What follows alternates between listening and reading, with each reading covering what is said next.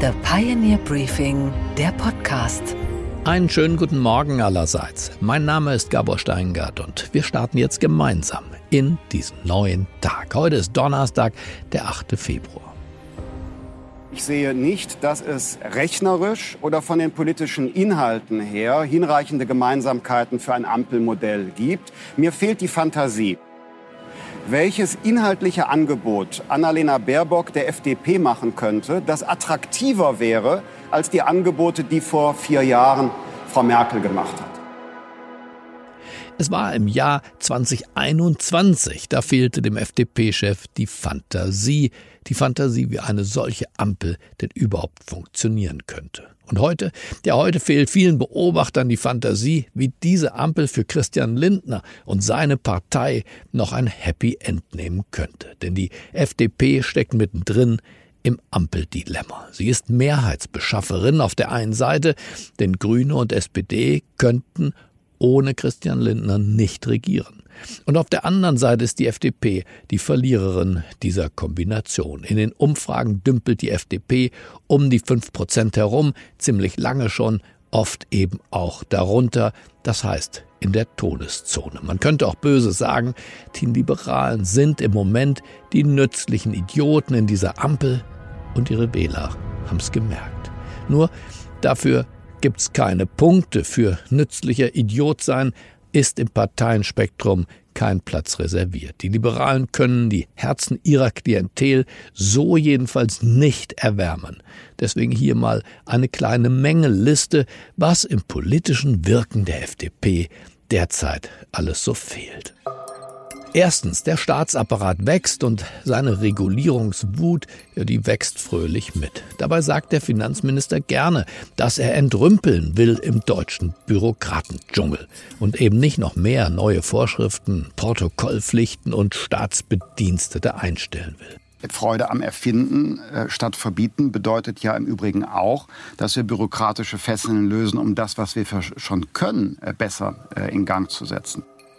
Der schlanke Staat, Älteren unter uns erinnern sich an dieses Stichwort, der schlanke Staat, das war das Versprechen der FDP im Wahlkampf. Doch im Bündnis mit SPD und Grünen erlebt das erstaunte Publikum eine Orgie der Staatlichkeit. Auf Bundesebene arbeiten heute 30.000 Beamte. Das Bundeskabinett ist mit 16 Ministern plus Kanzleramtschef und 37 Staatssekretären das größte, das dickste Kabinett aller Zeiten. Das Ganze ist nicht schlank, höchstens vollschlank und Lindner hat zu alledem seine Hand gereicht.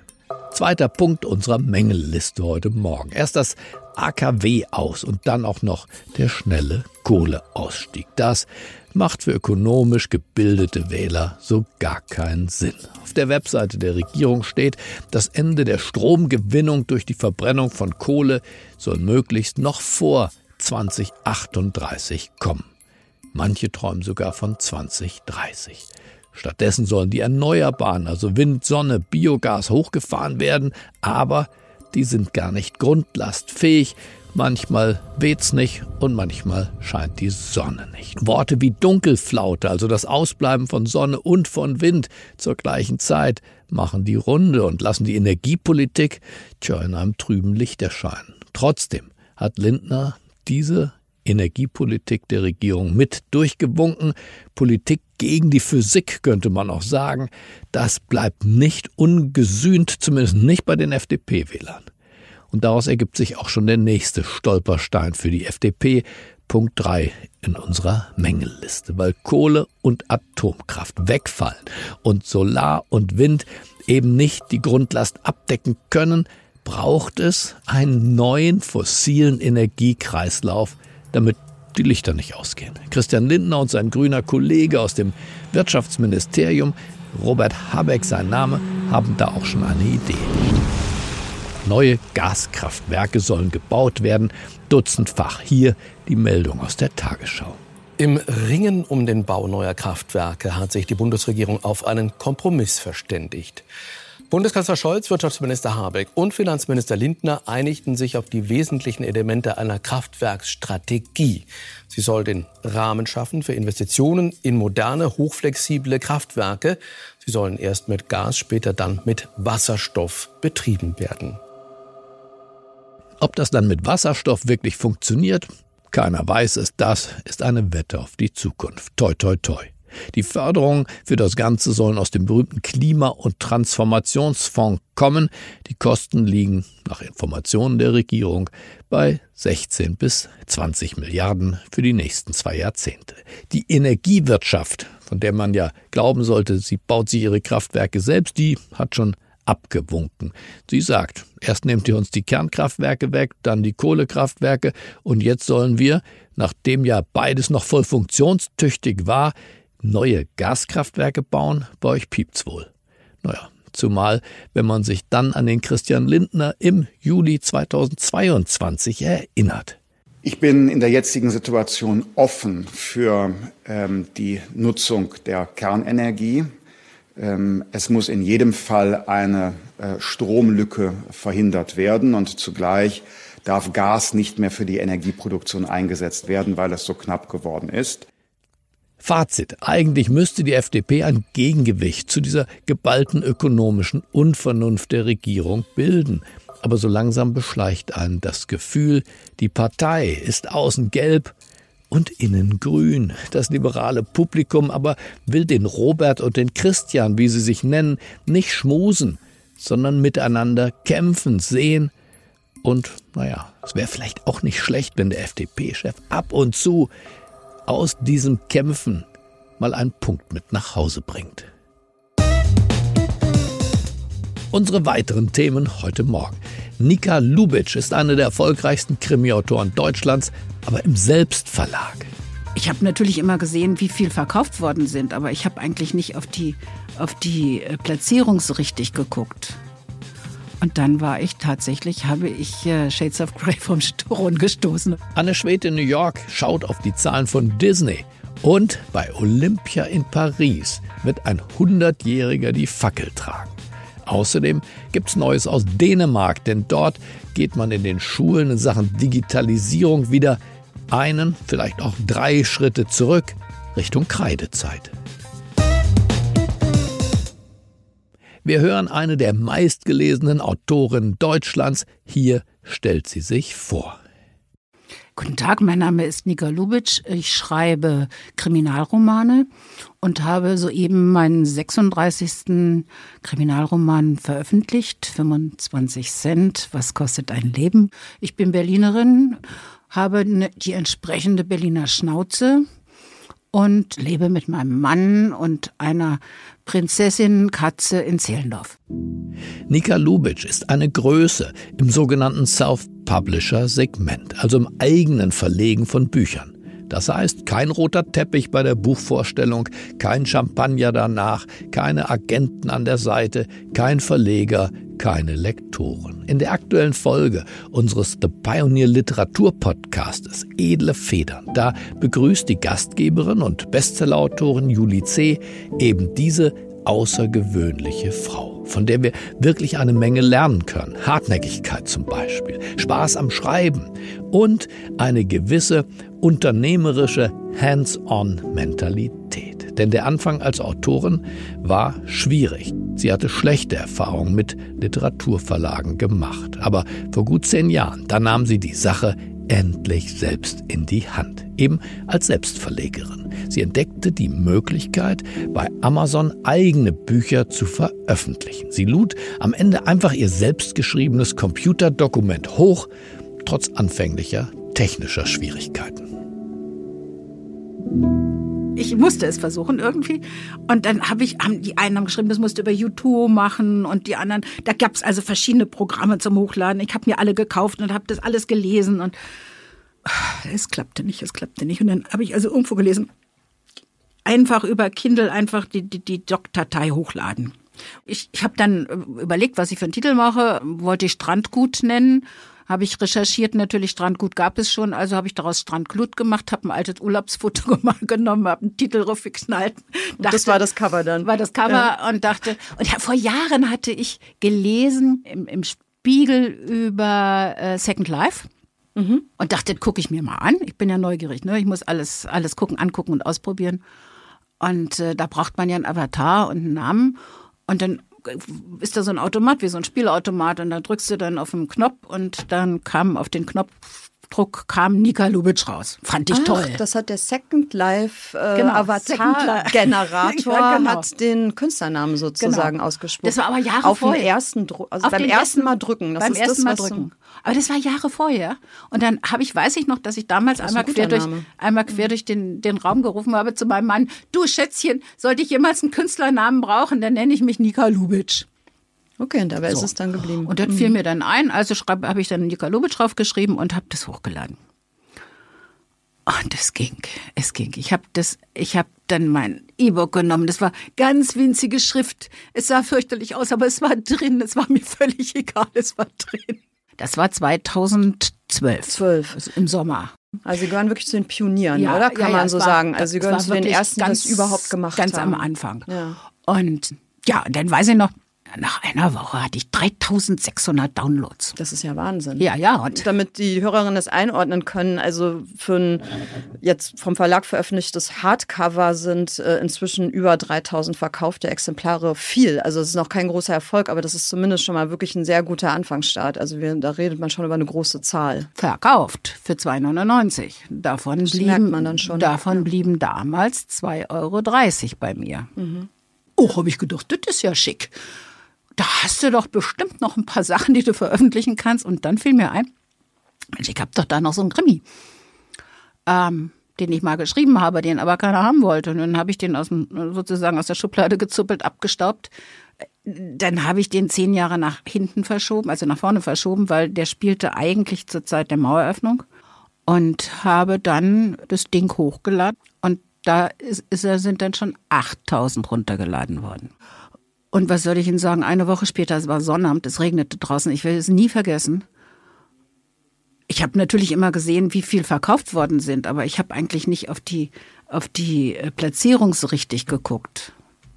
Und dann war ich tatsächlich, habe ich äh, Shades of Grey vom Thron gestoßen und war auf Platz 1 der Kindle-Charts. Wahnsinn, ne? Also ich habe geheult, geschrien, bin um meinen Schreibtisch rumgetanzt. Das kann ich mir vorstellen. Es ja. war ein wahnsinniger Moment. Es, es, war, es war ein Moment, also sowas gibt's nicht wieder. Rockstar, ja. Ein toller Erfolg, ganz ohne Verlagsmaschinerie, Marketingagentur, Werbekampagne. Aber so ein Erfolg im Self-Publishing-Segment sorgt natürlich auch für mächtig Druck. Er oder sie muss nämlich schnell danach wieder liefern. Man muss mindestens wirklich drei Bücher pro Jahr schreiben. Echt? Ja. Mindestens drei mindestens pro Jahr? drei, vier wären besser und es gibt Kollegen, die schreiben sechs. Es gibt Kollegen, die behaupten, dass man nach drei Monaten aus dem Algorithmus rausfällt. Das würde bedeuten. Aus dem Algorithmus rausfallen klingt auch schon so ein ja, bisschen nach so einem Science-Fiction-Film ja, ja. oder so. Ja, das bedeutet zum Beispiel, dass die Leser, man hat ja Follower. Mhm. Also man kann ja auf der, auf der Amazon-Seite kann man ja auf Follower drücken, dass die, wenn man drei Monate nicht veröffentlicht wird, dass die keine Mail kriegen wenn man alle drei Monate veröffentlicht, dann kriegen die eine, eine Mail, alle, die da mal jemand hingedrückt haben, kriegen eine Mail, Achtung, das ist gerade neu erschienen von ja. dem Autor. Und äh, wenn an dem Tag, wo es dann hochgeladen ist, äh, kriegen die noch mal eine Mail, so dass sie also zweimal von Amazon darauf hingewiesen werden, dass ihr Lieblingsautor da veröffentlicht hat. Das ist ungefähr so, wie, wie wenn du im Eingangsbereich von Thalia liegst, ne? Also das Weil ich mache mein, mein Geld nicht mit Büchern, ich mache mein Geld mit E-Books. Ja, eben, genau. Also das ist ja sozusagen die Art, dann zu den Lesern zu kommen und man mhm. muss immer sichtbar bleiben. Man und das funktioniert bleiben. auch über diese hohe Frequenz. Aber es ist trotzdem für Sie jetzt keine, oh Gott, jetzt muss ich schon wieder doch. ein Buch schreiben. Ach, doch, doch, doch, doch. Das ja, ist also, also schon stressig auch, äh, oder? Also das Schreiben selber finde ich überhaupt nicht stressig. Ich liebe es zu schreiben. Oh, wenn ich weiß, was ich schreibe, dann bin ich ganz glücklich. Mein Problem ist immer der Plot.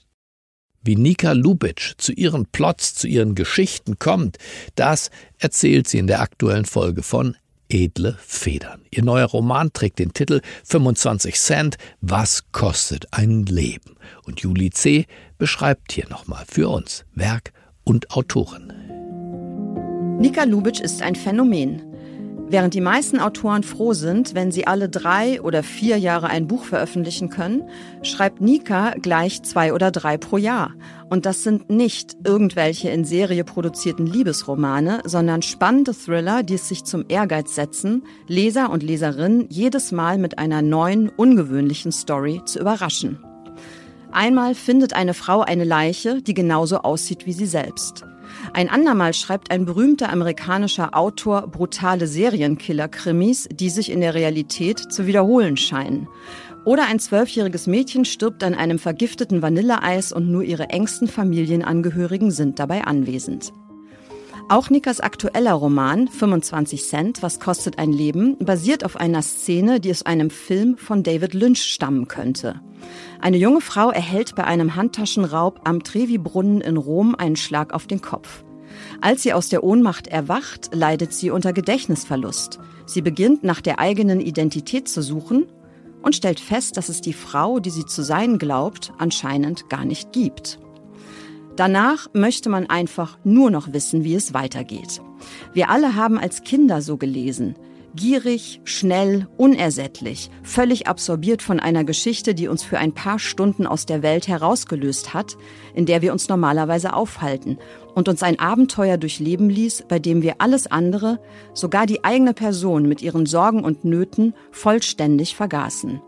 Sich selbst vergessen zu können, gehört zu den wenigen echten Freiheiten, über die der Mensch verfügt.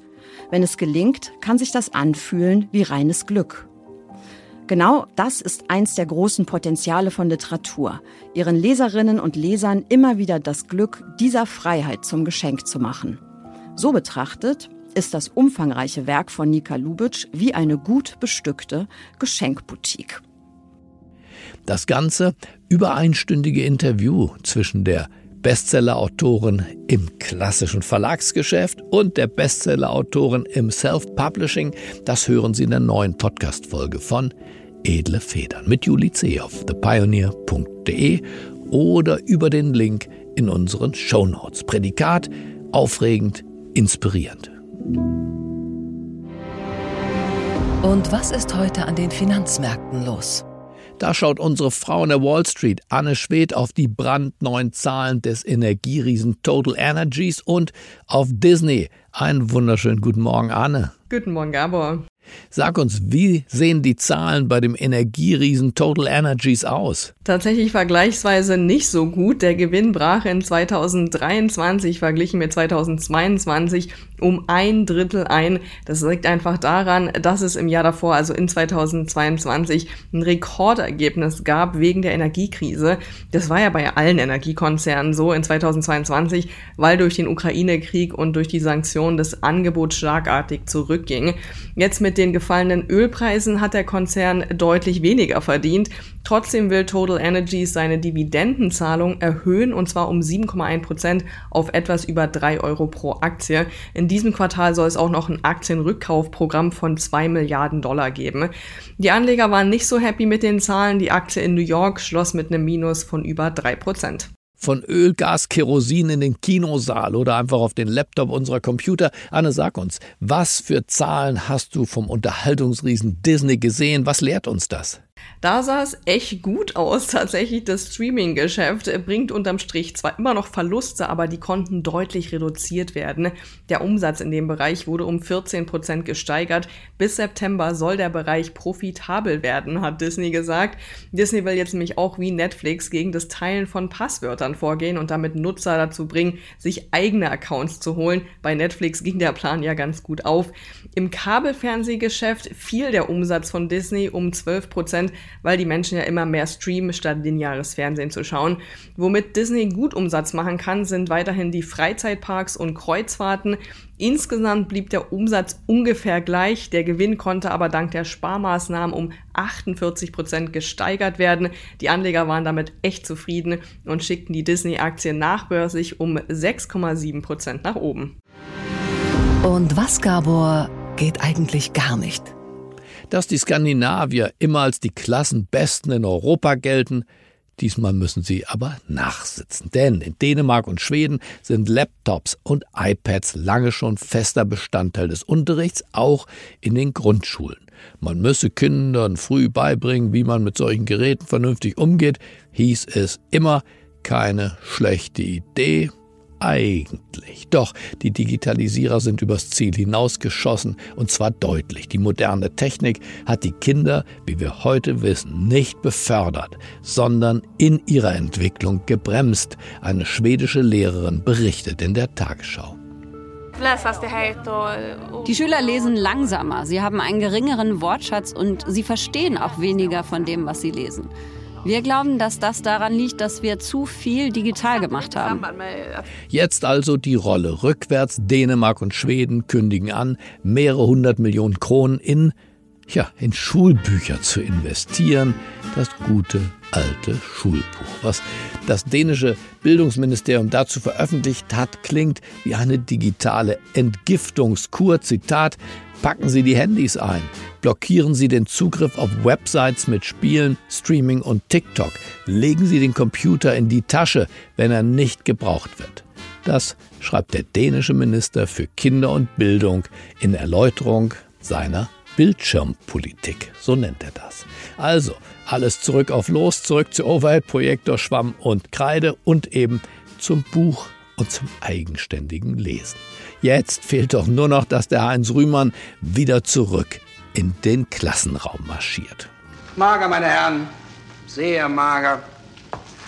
Ich glaube, es ist das Beste, wir fangen noch einmal mit dem kleinen ABC an. Fazit, früher war nicht alles besser, aber manches vielleicht schon, wenn wir zu wählen hätten heute Morgen zwischen iPad oder Feuerzangenbowle, dann wüssten wir doch, was zu tun ist. Okay, Gabor, und was hat dich heute Morgen wirklich überrascht? das Fahrradfahren so gesund macht, dass man selbst mit 100 noch eine Hauptrolle bei den Olympischen Spielen einnehmen kann. turns to Herne Hill and a great international battle with the 4000 meters team pursuit. The Italians get away and now their close rivals, the French. Das war 1948, die Olympischen Spiele in London. Und der Gewinner damals im Mannschaftsverfolgen, also im Radrennen, war das französische Team. And here they come, dashing over the finishing line to win new Olympic honors for France. Einer der Radler damals war Charles Coste. Heute wird er stolze 100 Jahre. Genau heute nämlich. Aber der Mann gehört eben nicht zum alten Eisen mit seinen 100 Jahren, sondern zur jungen Garde der Fackelträger bei den Olympischen Spielen 2024 in Paris. Dem YouTube-Kanal Amateur sagte er, dass er seiner Mutter schon mit zwölf Jahren erzählt hat, er will entweder General oder eben Olympiasieger werden.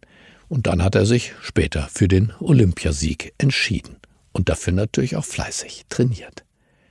Ma mère disait toujours que je disais quand j'avais une douzaine d'années que je serais général ou champion olympique.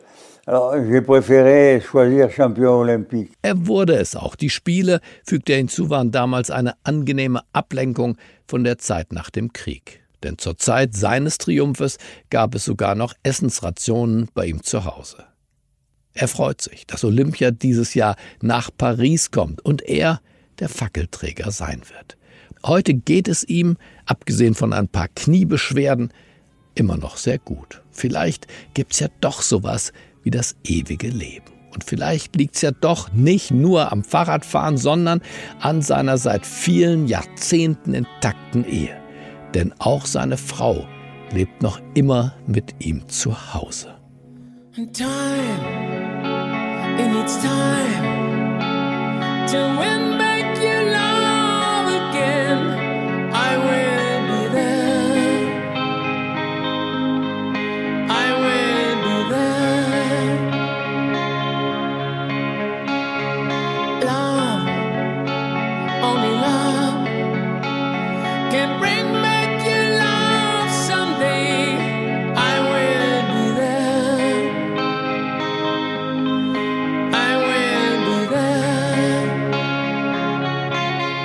Ich wünsche Ihnen einen sportlichen Start in diesen neuen Tag. Und morgen empfängt Sie an dieser Stelle, an diesem Mikrofon, in diesem Studio auf der Pioneer One meine Kollegin Chelsea Speaker. Freuen Sie sich drauf und bleiben Sie mir gewogen. Es grüßt Sie auf das Herzlichste. Ihr Gabor Steingart.